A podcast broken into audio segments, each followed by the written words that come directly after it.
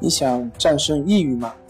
李洪福老师新书《战胜抑郁，教你走出抑郁的方法》，三大疗法，每天一小时，三十天摆脱抑郁，让你全面蜕变。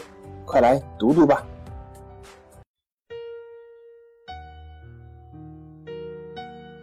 病友的深夜独白，你能看到自己的影子。你在说。我在听。如果你想和我聊聊你的故事，请添加微信 s u 零二一二三四五六七八九。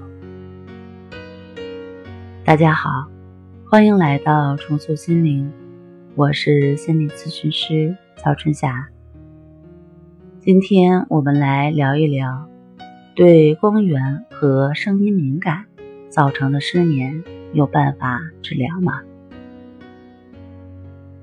老师你好，我想咨询一下，睡觉特别害怕噪音和光的干扰，属于强迫症吗？我从小就有些敏感，对睡觉时的环境有很高的要求，需要在非常安静的环境中才能睡着。有一点点的动静或者光线，我都无法入睡。以前并没有觉得自己和别人有什么不同，直到上了高中，在集体宿舍，我的苦恼就开始了。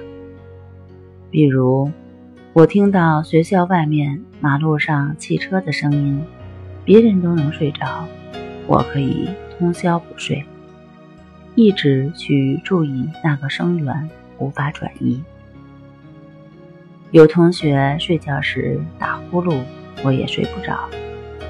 我必须要比那个同学先睡着才可以。有一段时间，我非常积极的进行调整，有了一些改善。但是后来换了一个同桌，那个同桌上课时。小动作特别多，不停的抖腿，不停的转笔。我听到转笔的声音也很敏感，以至于越来越焦虑。上课时耳朵里全是他转笔的声音，根本没办法集中注意力去听课。我在自己家里都是那种。很厚的窗帘，遮光效果很好。只有在这种环境下，我才有安全感，才能睡着。在宿舍里，如果晚上熄灯后，哪个同学不睡觉玩手机，那个光亮对我来说很刺眼，根本没有办法入睡。现在，集体生活已经快一年了。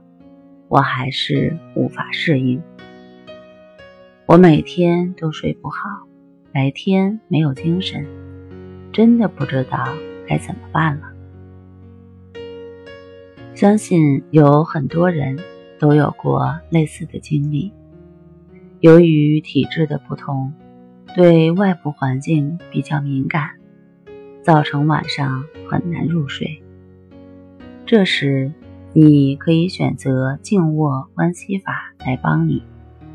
这个练习过程很简单，你不需要做任何肢体动作，只需要躺在床上，闭上眼睛，观察当下呼吸的进出就可以。